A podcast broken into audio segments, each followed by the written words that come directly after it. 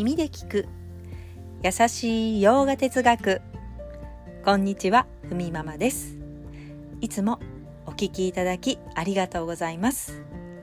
このラジオは耳でヨガ哲学を聞いて日常に生かしていこうというラジオです。ラジオの原稿をノートに載せます。テキストでご覧になりたい方はこちらからお願いいたします。では今日のテーマ。カルマヨーガをサクッと解説というテーマでお送りいたします。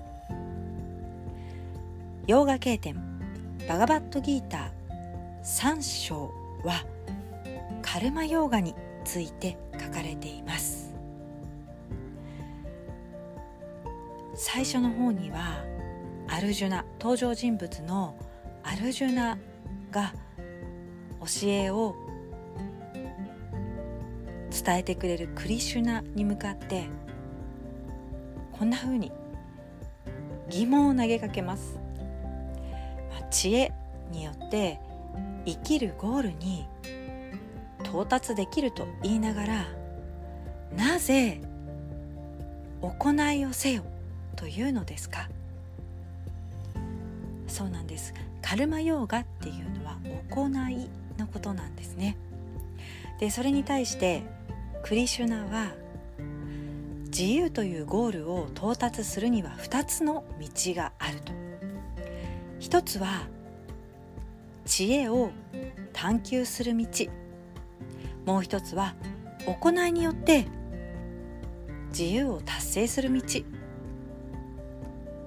このまるで分かれているような2つの道があるように見えるけど実際はカルマヨーガで心を磨きニャーナヨガ、まあ、知恵を探求する道。これによって得た知恵をその磨いた心で理解することが大事だよ。この2つのステップで自由になることができるよというふうに言っています、要するにカルマヨーガなしに自由に至るというのは不可能だよとはっきりクリシュナが言います、ね、そんな自由に至るためのカルマヨーガ3つのポイントをお伝えします。まず、ね、一番最初に言いましたけれどもねまずカルマヨーガとは何か。2つ目カルマヨーギーになるポイント。3つ目何がカルマヨーガを邪魔するのか。というところをサクッと解説していきます。まず1つ目のカルマヨーガとは何か。これは先ほども言いましたがカルマ行い。ヨーガは態度ですね。行いに対する態度を前向きにしていきましょう。じゃあメリットは？メリットが気になります。まあ態度を変えることで心に生じる欲望恐れ不安苦悩から解放され心にゆとりと落ち着きがもたらされますよと。そして2つ目カルマ容疑になるポイント。ちょっとねいくつかあるのでさらっといきますね、まあ、精神的な高みを目指していく態度が必要だと、まあ、自分をこう上げていくっていう気持ちがまず大事だと。次は全ての行いを自然の摂理に捧げるように。ちょっと自然の摂理と聞くと最初ねん？もっと分かりやすくとね 言いたくなりますけれども、まあ、私たちがこの身を置いている自然界、まあ、自然には当たり前のようにある、まあ、摂理というふうに、まあ、自然を動かす力をそういうふうに言ったりしますが、まあ、バガバットギーターのね解説書にはその自然の摂理という表現でなくてそれをまあ神と言ったり自在心というふうに表現もしたりします。まあ、そういった行いというものを調和に捧げていくっていうころもポイントになってくると。そして、まあ、行いをすると必ず結果があります。そういったあらゆる結果を贈り物として受け止めましょうと、ね、良い時もあれば悪い時もあるけどまあまあ贈り物ですよというふうに言うわけです。そしてもう一つ。所有欲や強い自我意識を緩める、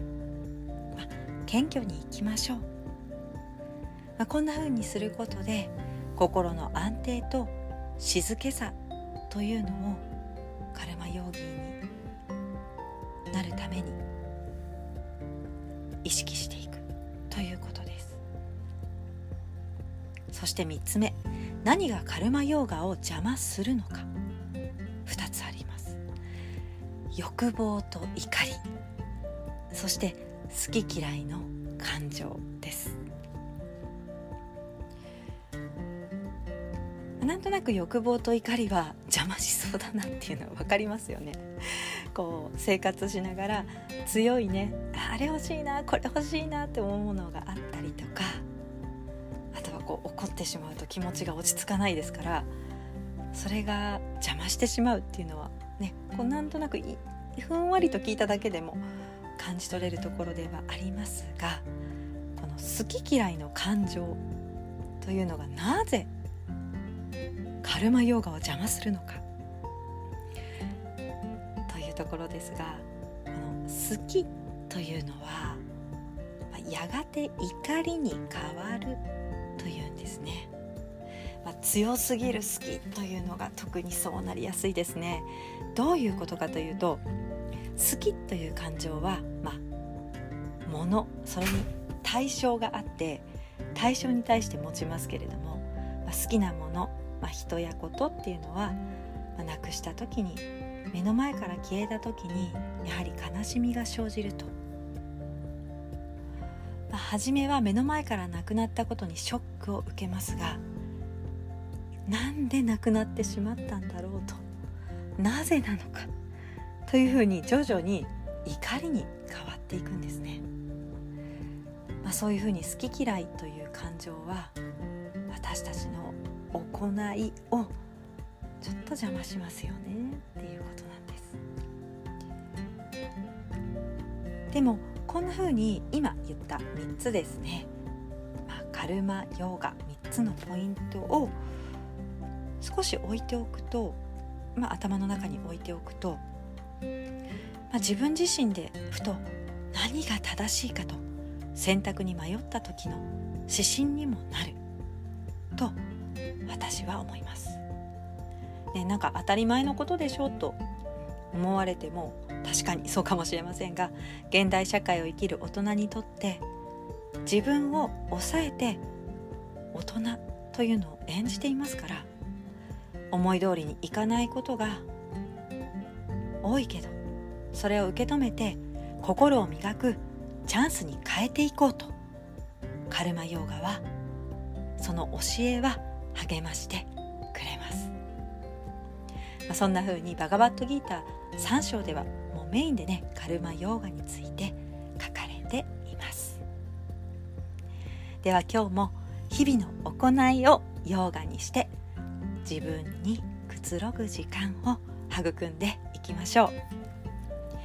今日一日が皆様にとって素敵な一日になりますように。耳で聞く優しい洋画哲学ふみママラジオご清聴ありがとうございました。バイバーイ。